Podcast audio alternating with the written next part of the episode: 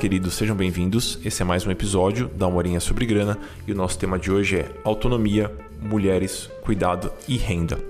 Minha convidada de hoje é a Maíra Ligori, que é uma das diretoras do Think Olga e do Think Eva. A Maíra vai apresentar um pouquinho as duas instituições, qual é a proposta, como elas atuam, e eu tenho certeza que vocês vão ficar tão encantados quanto eu fiquei quando as conheci. Se você já acompanha o podcast há algum tempo, você provavelmente já escutou o que, na minha opinião, é o melhor episódio que a gente já produziu por aqui, que é o Economia do Cuidado, que também contou com a participação da Maíra. Então, de certa forma, neste episódio a gente vai aprofundar um pouquinho a conversa, a gente vai dar seguimento a essa conversa, dessa vez com um foco um pouquinho mais específico na questão da autonomia. Como sempre, todas as referências que forem citadas durante o papo estarão aqui em algum lugar perto deste episódio. Amigos, minha convidada de hoje é a Maíra Ligori, uma das diretoras da Think Olga e Think Eva. Ela esteve conosco no ano passado, em setembro, outubro, e a gente fez um episódio sobre economia do cuidado, que, na minha opinião, é um dos episódios mais legal da breve história desse podcast. E aí, ela é nossa convidada, a segunda aparição dela por aqui, e hoje a gente vai conversar sobre autonomia, mulheres cuidado e renda. Baita tema. Obrigado por ter aceito o convite, fiquei super feliz, Maíra. E queria pedir para você apresentar o Fincall Eva. Claro, obrigada a você pelo convite. Também considero aquele podcast um dos meus favoritos até hoje. e fico super feliz de estar aqui de novo com você e com vocês, né, que estão ouvindo. Bem, é, a Fincalga e a Fincava são duas organizações irmãs e elas compartilham a mesma missão, né, que é levar os temas que são importantes para as mulheres, todas as mulheres, a gente está falando de mulheres e, inter, e, as intersecções, os demais atravessamentos, raça, classe, né, sexualidade e tal, e pautar esses debates públicos, né, levar conhecimento, levar, é, usar a comunicação como essa ferramenta capaz de mudar um pouquinho a realidade. Então, somos todas comunicadoras, existimos desde 2013, a Finca Olga falando com a sociedade civil como uma ONG, enquanto a Finquieva falando com o setor privado como uma consultoria, né, que leva esse assunto para dentro das empresas. Você falou um pouquinho sobre pautar o debate e, e organizar informações. Agora, pouco antes de começar a gravar, eu estava comentando com a Maíra sobre como tudo é muito bonito e tudo bem pensado na, na maneira de apresentar as informações. Então, para quem está um pouquinho caindo de paraquedas aqui, a gente vai conversar sobre o Lab, sobre um relatório que a Think Olga soltou nos últimos, nas últimas semanas, cujo tema é autonomia, mulheres, cuidado e renda. Então, caso você queira acessar o relatório, eu realmente recomendo que você tire um tempinho, uma xícara de café e passe pela página do relatório. Eu vou deixar os links em algum lugar aqui, aqui pertinho. Maíra, o, o Lab é como se fosse um projeto com começo, meio e fim, é meio que uma imersão de pesquisa, é assim que funciona? Exatamente, exatamente. É o, é o, nosso método de trabalho, né? É a entrega da nossa ONG para o mundo. Então, é uma forma da gente ir organizando os, os temas, né? mapeando, organizando e investigando os temas junto com a nossa audiência. Então, a gente busca sempre trazer muitos especialistas, outras vozes, nem tudo sobre o que a gente fala a gente entende profundamente, então a gente é, acredita muito na colaboração. Então, o laboratório ele é justamente essa entrega em que a gente apresenta esses aprendizados e a gente ajuda a criar argumentos, a criar conhecimento, a criar cenários para que a gente possa avançar aí nos direitos das mulheres, das mulheres negras, indígenas, etc. Massa. E deixa eu te perguntar, esse projeto começou quando o da autonomia, o lab da autonomia, começou quando? Quanto tempo demora para fazer? Como é que, qual que é o operacional disso? Porque eu sei que quando a gente vê um PDF muito bem feito, a gente tende a achar que alguém sentou numa tarde e diagramou as informações. E a gente esquece que tem um caminhão de trabalho antes. Então, como é que foi isso? Ah, excelente pergunta e obrigada pela chance de me deixar contar esse grande arco.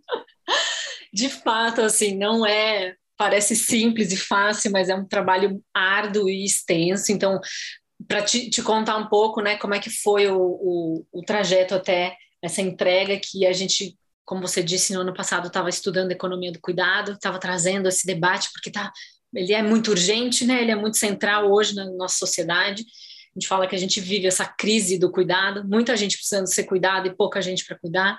e quem cuida ainda tem que ser produtivo para o capitalismo, então está assim praticamente um nó em que a, a, sociedade se encontra hoje. E aí a gente falando sobre isso, a gente foi entendendo, né, a crise econômica que a gente está vivendo, a alta dos preços, a pobreza avançando e tal, e como que as mulheres são afetadas. Então, se a gente estava falando da economia do cuidado é, é, naquele momento, depois a gente entendeu que era importante a gente falar sobre a questão de classe que está intrínseca nisso.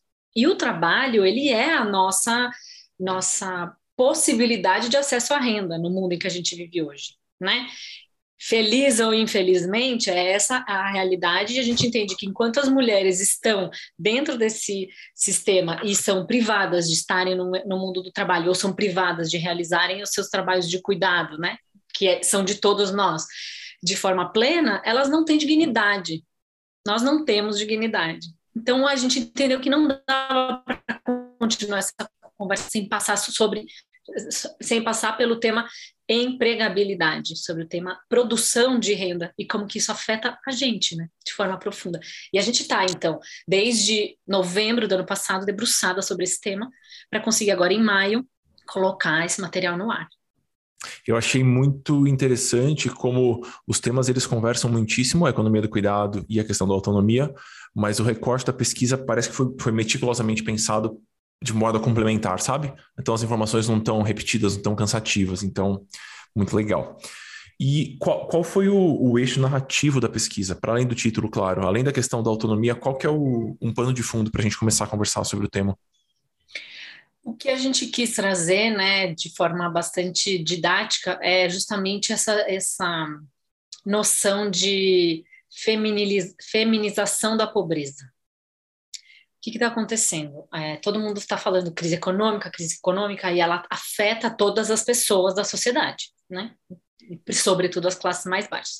Mas existe um, uma, um olhar específico para as mulheres e para as mulheres negras que precisa ser, ser evidenciado, porque essa feminiza, feminização da pobreza, que é um termo até da Carla Cotirene, que é uma grande pensadora, recomendo muito a obra dela, é, ela não é por acaso e ela está intrínseca, ela é intrínseca ao cuidado. Então, porque nós mulheres temos que cuidar e porque nós temos essa carga, né, esse trabalho invisível, não remunerado, isso nos priva de estar no mundo do trabalho. E em momentos de crise, né, econômica, isso fica ainda mais acentuado essa distância. Então, estamos todas as mulheres trabalhando e trabalhando muito, mas não estamos podendo acessar o mundo do trabalho, que está em crise também, né? Então, esse foi o pensamento. E aí a questão da autonomia vem como um, um produto, um resultado de estar inserida no mercado de trabalho. É isso? Então, por estar inserida e por ser remunerada, a ideia é que eu consiga circular nas outras esferas da sociedade de maneira autônoma. Isso. Em vez da gente buscar emprego a gente tem que buscar a autonomia que o emprego pode nos trazer, e não só o emprego.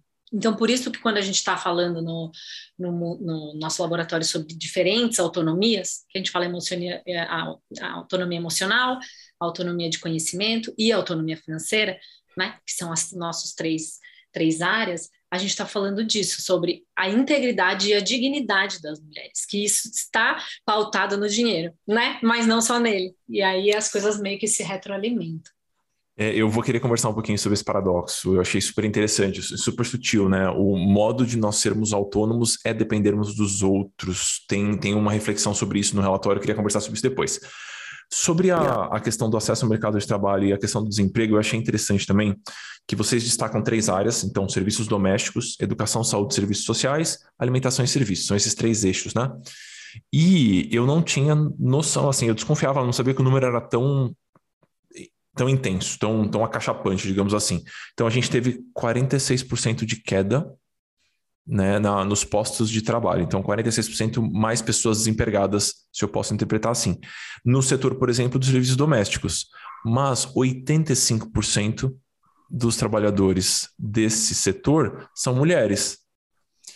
Então, é, é, é esse 46% não é bem 46%, 46% em cima da totalidade de mulheres, basicamente. 85% são quase tudo, né? 15, tirando 15%. Então, Isso vale para os serviços domésticos, na questão da educação, queda de 33% nos postos de trabalho, sendo que esse setor é representado 76% por mulheres e na questão da alimentação e serviços, que é uma queda de 51%, meu Deus do céu. É, e é um setor que quase 60% das profissionais são mulheres. Então, interessante isso também, não? Sim, foi uma quebradeira, né? E se você for prestar atenção, qual é o, o denominador comum dessas três áreas? É o cuidado. Entendi. Então, existe uma, uma, uma crise, que é a crise do cuidado, e que são as áreas em que a gente tira as mulheres desse espaço de cuidado que é possível de remuneração e precariza ainda mais o cuidado e a vida dessas mulheres. Então, por isso que a gente quis trazer esse, esse enfoque, sabe? Porque quando a gente está falando em retomada econômica, né? Nos esforços do governo, os, os incentivos e tal, raramente isso passa por uma lente de gênero, muito menos uma lente de raça. E aí, o que, que a gente vê? É, tem até um número aqui que eu vou resgatar, que ele é bem importante, que em 2021 a gente teve 230 mil vagas no mercado formal ocupadas por homens, novas vagas ocupadas por homens, e teve menos 87 mil novas vagas ocupadas por mulheres. Então, as vagas que demitiram as mulheres recontrataram homens e mais homens. Então, o que a gente está vendo? A feminização da pobreza né? Que é o que a gente vem, vem falando nisso. Então, o retrato dessa pessoa que é, são as a, a, o desempregado brasileiro clássico é uma mulher jovem e negra. É ela, a maior, é, todas as estatísticas é, são, são, apontam para esse perfil. Um, puxando a partir desse assunto, um, surgiram novos postos de trabalho informais. E eu acho que esse é um ponto interessante que o relatório levanta também, né? Então eu até, até destaco aqui um, um pedacinho, né? Ainda que venha existindo uma retomada econômica, como você falou, o crescimento da ocupação acontece majoritariamente em setores informais. São postos de trabalho que não oferecem segurança financeira, direitos e condições dignas de trabalho. Então, é um pouquinho daquele empreendedor por necessidade, por subsistência, por circunstância. Né? Não é quem está montando uma startup na Faria Lima. Perfeito, perfeito, é exatamente isso. E assim, eu sou uma pessoa leiga em economia, né? E, mas a gente vai aprendendo, inclusive, muito com você. Mas é, eu sempre me incomodei muito que os dados oficiais eles traziam as vagas de trabalho formal e as vagas informais. E falava, gente, trabalho informal é trabalho informal, ele não pode ser contabilizado nas estatísticas, na minha cabeça. Sim. E aí é isso, quando você vai entendendo, são as vagas informais que apresentam o maior nível de precariedade. Por quê? Não estamos falando de empreendedorismo, estamos falando de sobrevivência. E aí existe uma, uma necessidade de glamorização do empreendedorismo. Ah, o brasileiro é empreendedor por natureza. Ai, mas depois que meu filho nasceu eu empreendi e nunca fui tão feliz na minha vida. Que ótimo para você, mas isso não pode ser uma obrigação, isso não pode ser a sua única saída. Isso tem que ser uma escolha, né?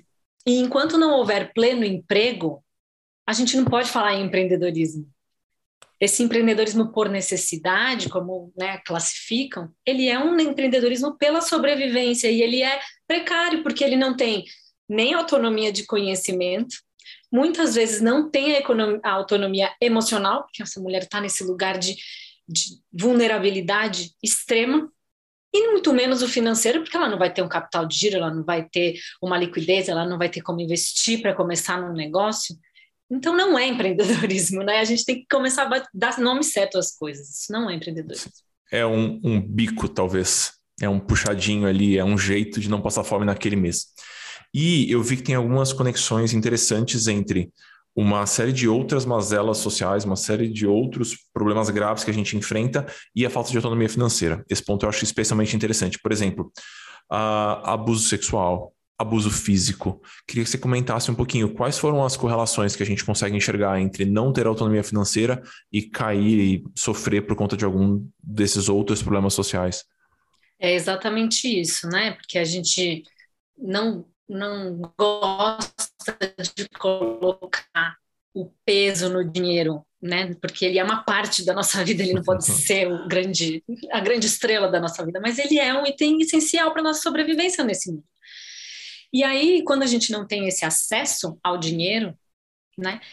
E aí eu estou falando disso em todas as escalas, que eu acho que é importante a gente pensar. Ter acesso ao dinheiro também ter, é ter acesso às grandes quantias para poder investir, né? A um empréstimo no banco ou a um investidor no seu negócio. Aí eu estou falando de todas as escalas.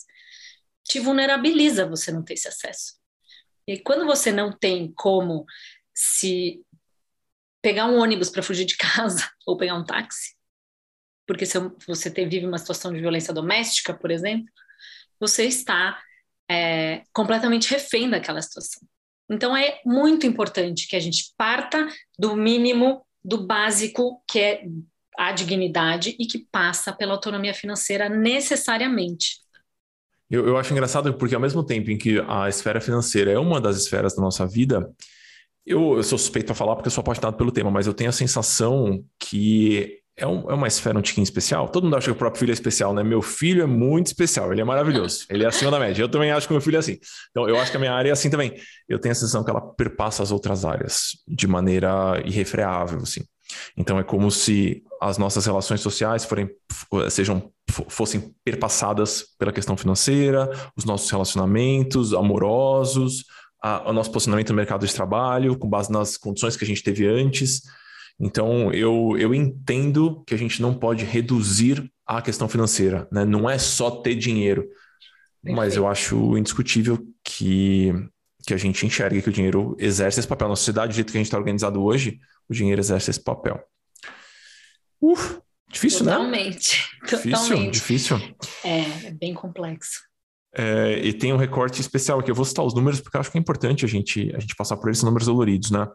É, tem um trechinho da pesquisa que destaca a violência contra as mulheres. E aí, durante a pandemia, uma em cada quatro mulheres brasileiras, ou seja, 24%, acima de 20, 16 anos, afirma ter sofrido algum tipo de violência ou agressão.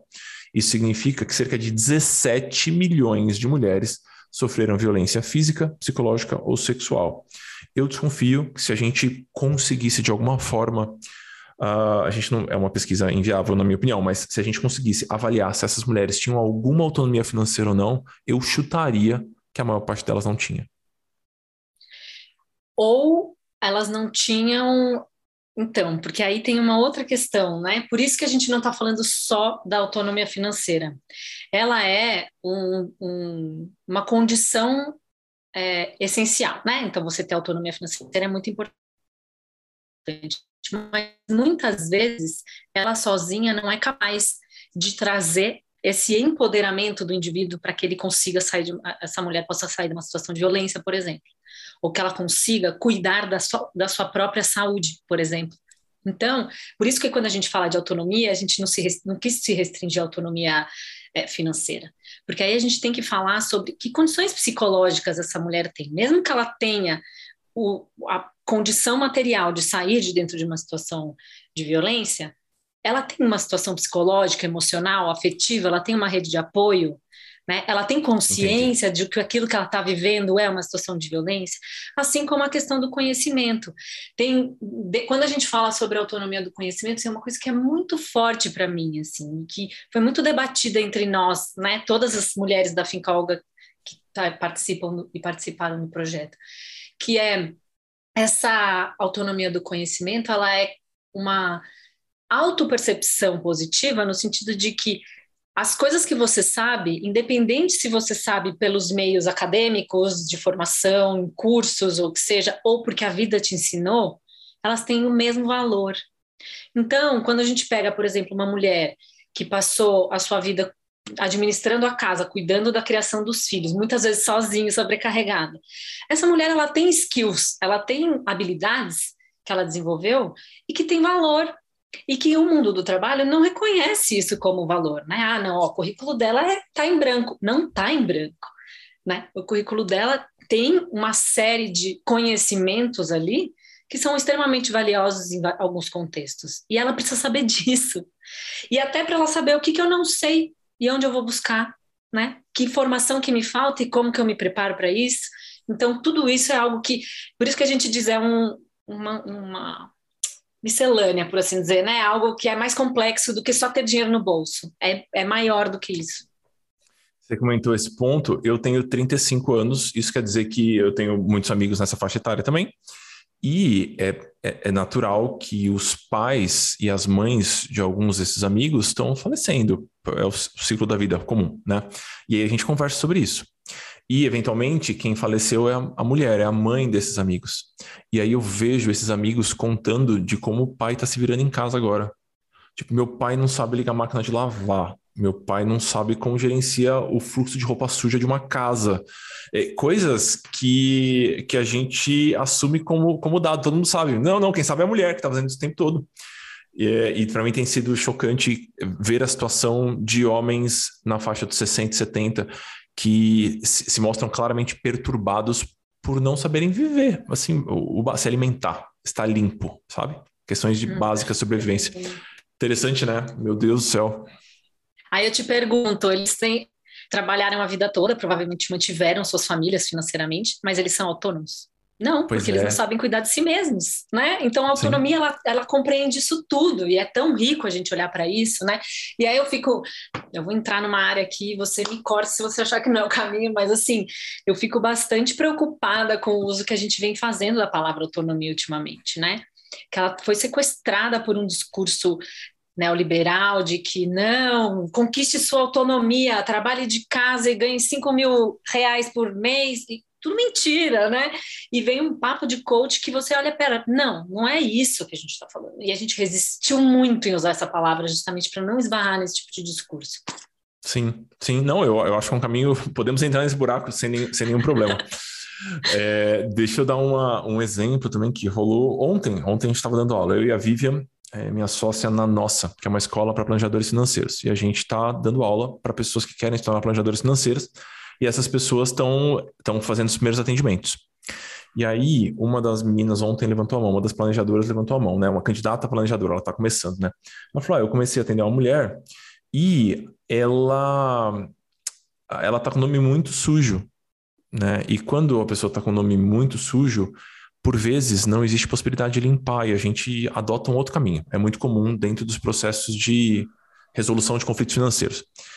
E aí ela continuou falando, mas o, na verdade quem está sujando o nome dela é o marido. Porque o marido não quer trabalhar e pega empréstimo no nome dela. Né? Então agora ela não pode fazer uma conta de celular mais, ou não pode ter nada no nome dela porque ela está com o nome completamente sujo.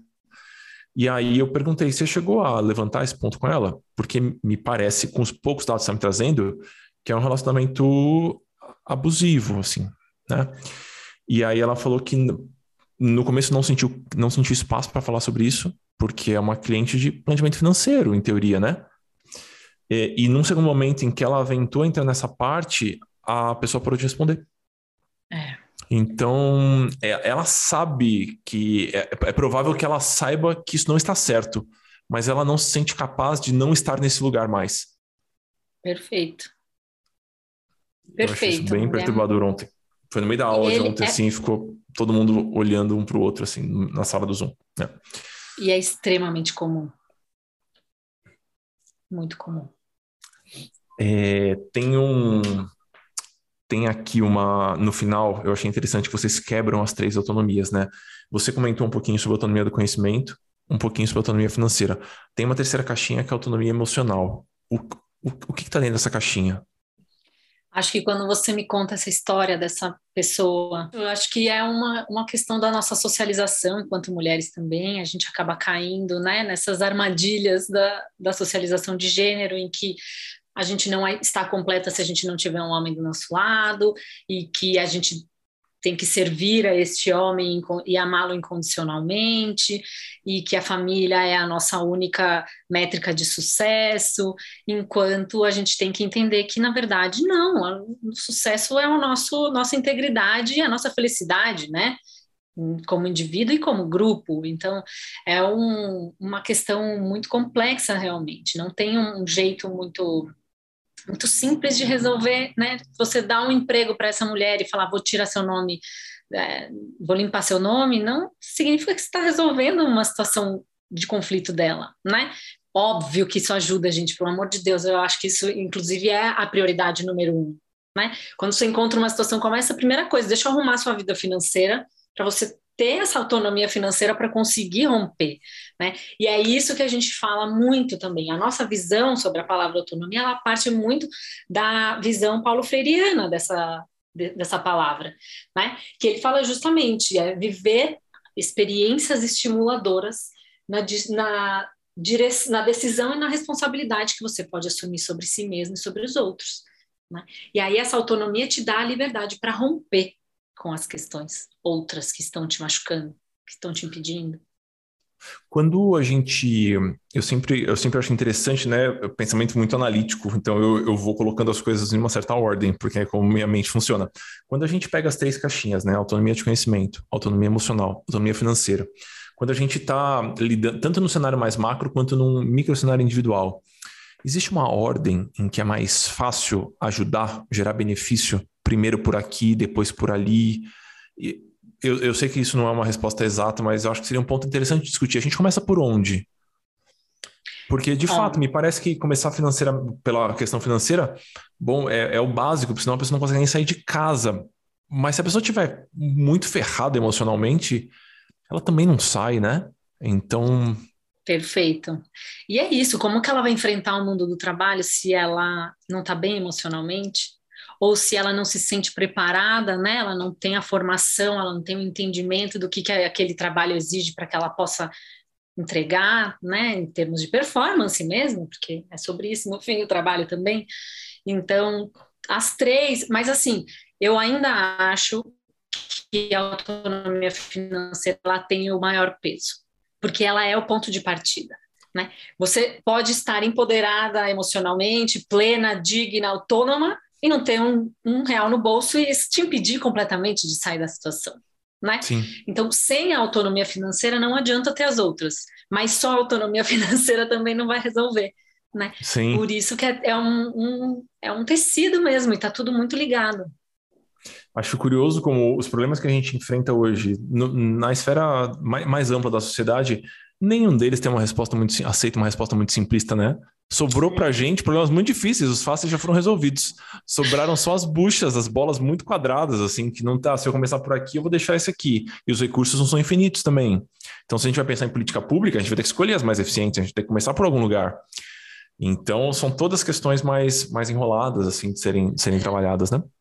É, o tempo foi passando e os problemas foram ficando mais complexos, não existe mais resposta simples. Boa. É, eu estou agora no, na sessão de autonomia financeira do relatório, né? Passando aqui junto com vocês. Eu acho que tem um cabeçalho que é interessante, vou, vou ler esse cabeçalho para vocês. Ter autonomia financeira é ter a possibilidade de navegar no mundo, é acessar o mínimo denominador comum do modus operandi da vida contemporânea. Então, acho que isso acaba resumindo bem esse pilar. E tem uma entrevista muito legal com Amanda Dias, que é a fundadora do Grana Preta fundadora e hoje acredito que é a principal mantenedora, né? Ela a cabeça por trás do, do Grana Preta. Queria que você, que você comentasse um pouquinho essa entrevista. Foi por onde, de onde surgiu o nome dela e quais são os principais aprendizados que vocês tiveram? Olha, eu acho que como eu disse, né, não somos especialistas em tudo que fazemos e o grande segredo é justamente trazer as pessoas brilhantes para perto da gente. A gente admira o trabalho dela já faz um bom tempo, a gente acompanha o Grana Preta e a gente acha que essa abordagem, é, a abordagem dela em relação à questão financeira, ela não se restringe só à questão financeira. Então, para nós foi muito interessante trazer ela para o laboratório e aprender com ela, porque ela justamente ia conseguir chegar nas grandes questões que como você já, já disse, são as complexas, né?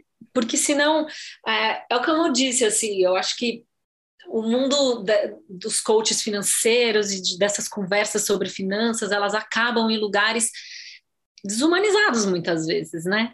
Que são pouco, pouco é, prováveis de acontecer na vida real e no, no, seu, no seu contexto, enquanto ela não, ela traz essa visão mais ampla, né? E outra coisa que nos interessa muito, que é como a gente coloca o dinheiro a favor da vida e não a vida a favor do dinheiro, né? Que é uma conversa também muito do mundo das finanças, tudo. Ai, bote seu dinheiro para trabalhar para você. Não é bem isso, né? Não é não o seu dinheiro trabalhar para você, é você poder viver plenamente e ter o dinheiro necessário para isso. Então, eu acho que é enriquecer essa perspectiva sobre a autonomia financeira. Eu acho que esse é o grande achado da conversa com ela. E eu acho, acho interessante que às vezes a gente tenta fazer uma frase que acaba ficando um pouquinho mais rebuscada, como por exemplo a frase de cabeçalho aqui, né, do, do bloco de autonomia financeira, que é, tá correta, ela é ótima, mas é uma frase mais rebuscada. E eu gostei da definição dela de autonomia financeira. Vou ler para vocês também, que eu acho que é interessante.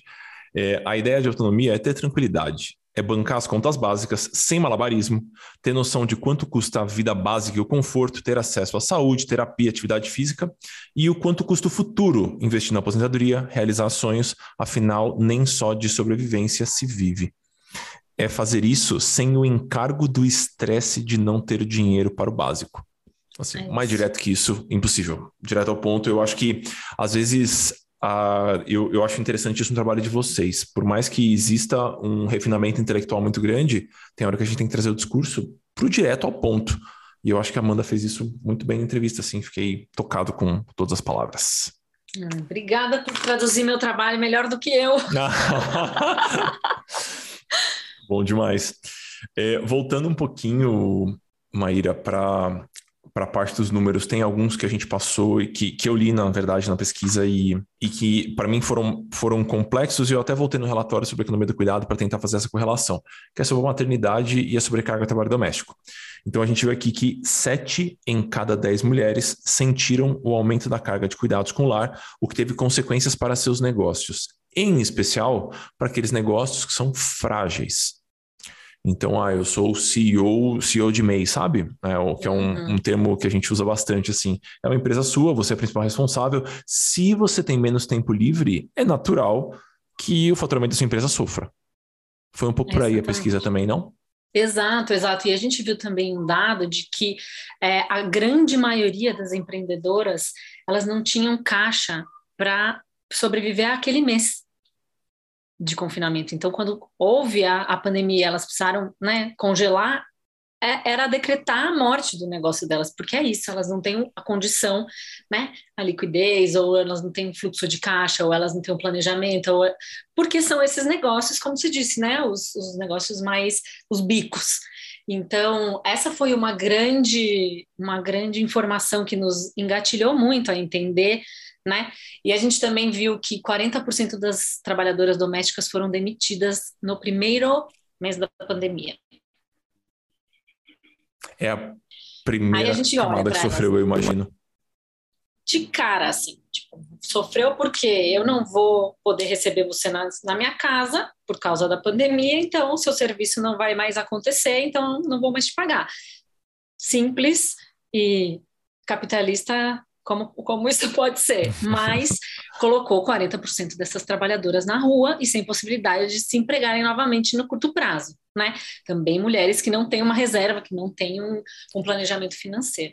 E aí, só para continuar, o que a gente foi vendo também, a gente fez uma, algumas raspagens de dados e do PNAD, de outros, outros bancos de dados públicos, o que a gente aprendeu foi que as mulheres é, houve nessa né, explosão de, de, novas MEIs sendo criadas, mas esse número é, do empreendedorismo feminino foi muito maior entre mulheres brancas, aumentou entre mulheres brancas, enquanto diminuiu entre mulheres negras. Então, qual é a grande, grande história que está sendo contada por esses números? As mulheres negras, elas teoricamente ocupam esse lugar de trabalho informal né? Então, desde sempre, elas que estão nesses, nesses cargos. Agora, nem isso elas estão conseguindo acessar. E as mulheres brancas, pela maternidade, a sobrecarga do cuidado, foram demitidas, expulsas do mercado de trabalho e se, se viram obrigadas a empreender. Então, é como se fosse uma precarização geral, né? De todo mundo. E isso muito agravado pela maternidade.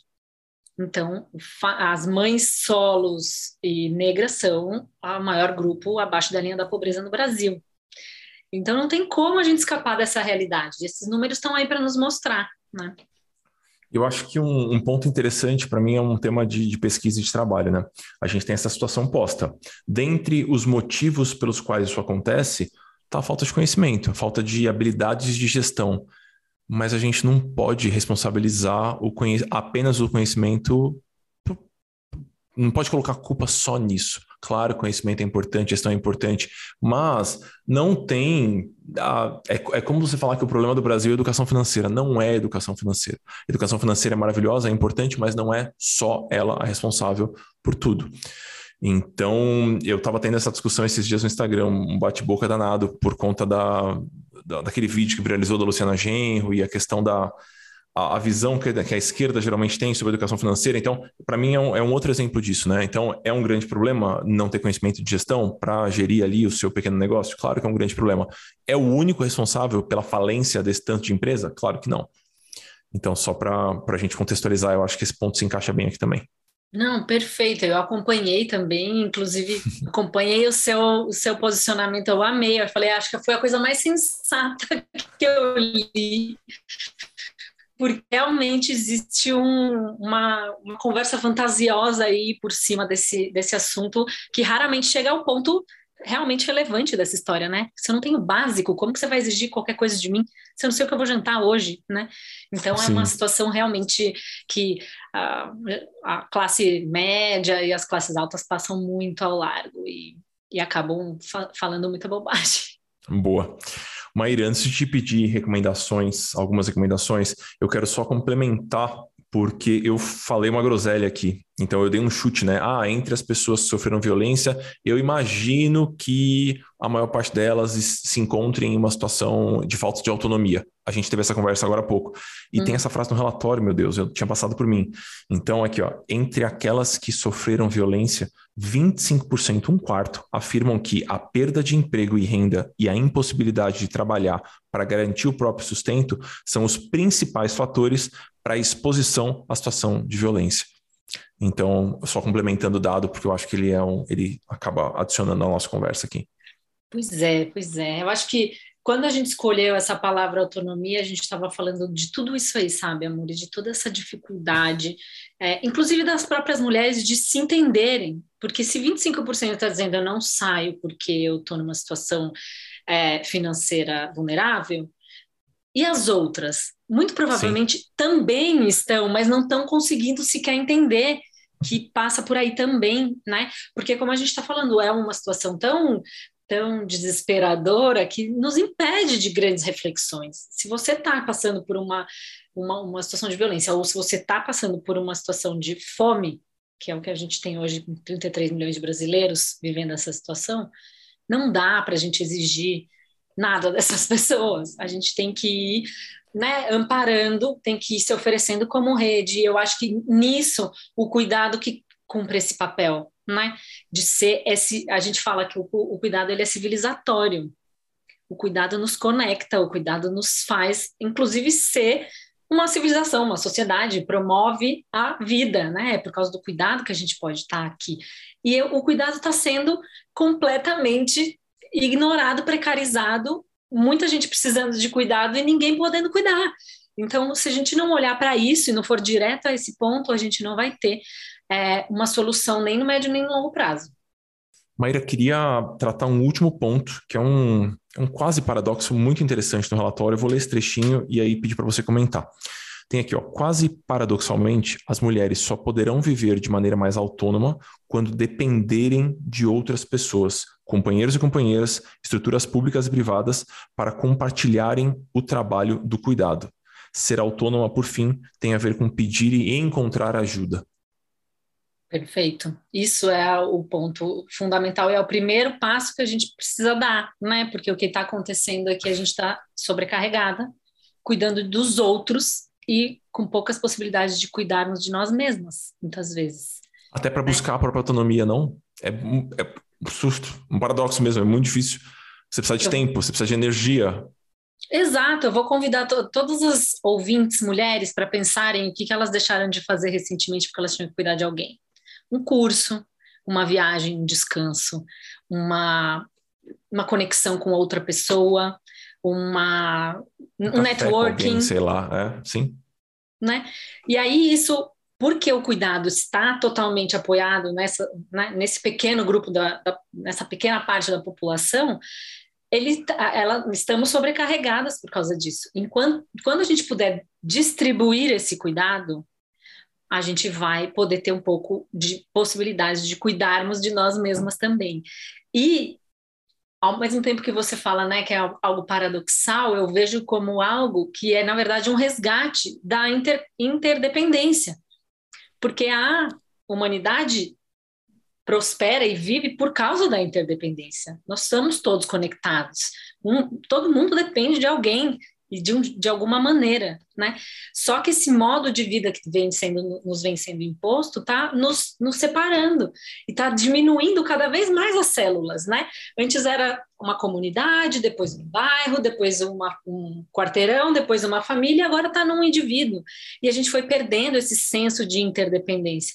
E quando a gente entende que a gente precisa distribuir o cuidado, porque o cuidado é, não pode estar tá totalmente uma pessoa só, a gente recobra essa conexão com as outras pessoas, com a comunidade, com o bairro, com as outras famílias, etc. Maíra, para a gente fechar, queria te pedir duas recomendações. Uma mais curtinha uma mais longa, para quem quer mergulhar mais nesse tema, para além dos dois relatórios que eu vou deixar os links aqui. Então, eu vou compartilhar o relatório da Economia do Cuidado e o da Autonomia. Eu acho que eles se complementam de maneira muito preciosa, mas queria te pedir para você indicar coisas que talvez tenham chamado sua atenção durante o processo de pesquisa, durante o processo de elaboração. Podem ser livros, filmes, textos, o que você achar que faz sentido para quem está assistindo a gente. Super. É, bom, então acho que algumas das coisas que. É, tem muitas pesquisadoras brasileiras já que falam sobre a economia do cuidado, não foi algo que nós inventamos, pelo contrário, né? Isso já está aí, já está sendo né, pautado pela academia há bastante tempo, então é, eu recomendo é, alguns artigos aqui que eu posso até te mandar os links depois. Mas eu acho que a gente tem grandes Vou começar pelo, pelo mais difícil, vai, que é o, o livro da Silvia Federici, O Patriarcado do Salário. Esse livro é muito interessante. A, a Silvia é uma pensadora italiana, né, filósofa, e ela traz justamente essa abordagem do cuidado versus o dinheiro. E o quanto que essas duas coisas não deviam ser opostas, né? Eu lembro que quando eu sempre faço um carrossel do Instagram para divulgar os podcasts, né? Os episódios do podcast. E tem um trecho do carrossel, um slide, que é a frase da Silvia. Que, se não me engano, é o que vocês chamam de amor, eu chamo de trabalho não remunerado. Né? E foi Exato. o recorde de shares e as pessoas se, se enxergaram ali. É isso. Aí tem um outro pensador que eu gosto muito, que se chama Bernardo Toro, que ele é um pensador colombiano, e ele tem alguns TEDs, TED Talks no, no YouTube que eu recomendo todos, porque ele fala sobre o paradigma do cuidado, é o, a abordagem da, da, pesquisa e do trabalho dele é sobre o paradigma do, da competição versus o paradigma do cuidado e como que o mundo se organizaria se o cuidado fosse central. É maravilhoso o trabalho dele. E por fim tem o Alberto Acosta, que também é um baita pensador incrível latino-americano que fala sobre o bem viver, né? E ele ajuda a gente a colocar as coisas nos, nos tamanhos e nos lugares certos, redimensiona o papel do dinheiro, o papel dos afetos, o papel da sociedade, o papel do Estado e ajuda a gente a até a nossa autonomia emocional, pelo menos, um pouco mais em dia. Bom demais. Queridos, vou colocar todos esses links em algum lugar aqui perto desse vídeo ou desse episódio de podcast. E quero te agradecer de novo, Maíra, pela participação. Obrigado por trazer tantas informações preciosas e tantos olhares generosos e cuidadosos. Então, obrigado e parabéns pelo trabalho. Obrigada a vocês, um prazer estar aqui. Enfim, estamos aí em contato, criando e conversando sempre, amor. Sou muito fã do trabalho que vocês fazem aí. Beijo grande, obrigado. Fiquem bem por aí, querido, queridos e queridas. Quinta-feira que vem tem episódio novo. Até mais. Tchau, tchau.